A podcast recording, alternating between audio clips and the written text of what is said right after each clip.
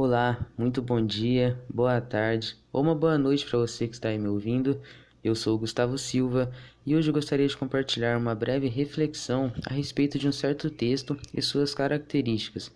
Ele foi extraído do Movimento do Aprender, cujo tema é a importância da divulgação científica.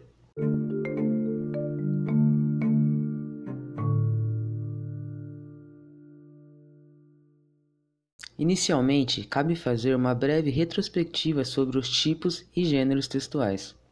Bom, é, os tipos textuais eles são caracterizados por propriedades linguísticas como vocabulário, relações lógicas, tempos verbais, construções frasais que eles têm em comum.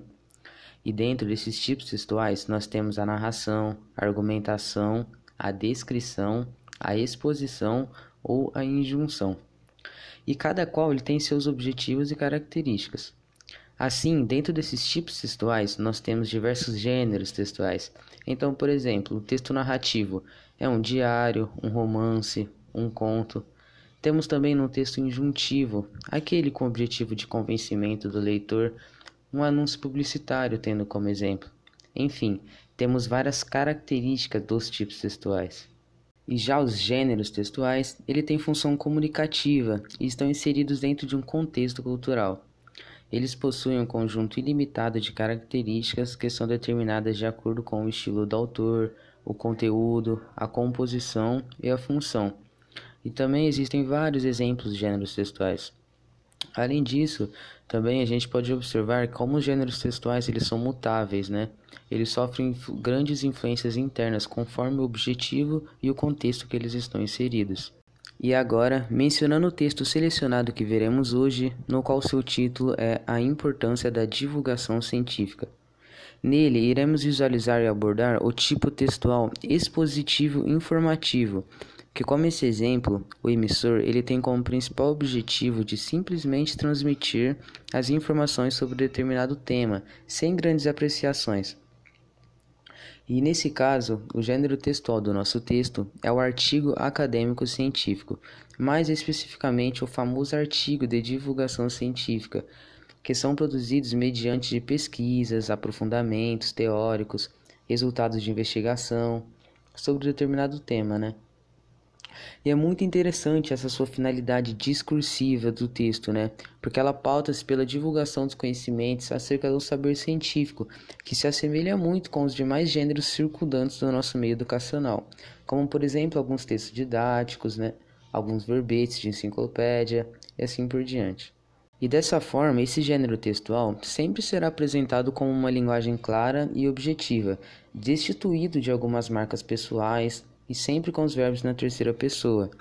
Então, por esse motivo, são evitadas algumas expressões populares, uma linguagem coloquial, as gírias, entre outros. Assim, esses artigos são geralmente utilizados como a gente vê em publicações de revistas, livros, sempre a fim de divulgar conhecimentos, de comunicar resultados ou novidades a respeito de um assunto, ou até mesmo contestar, refutar ou apresentar outras soluções de uma situação convertida.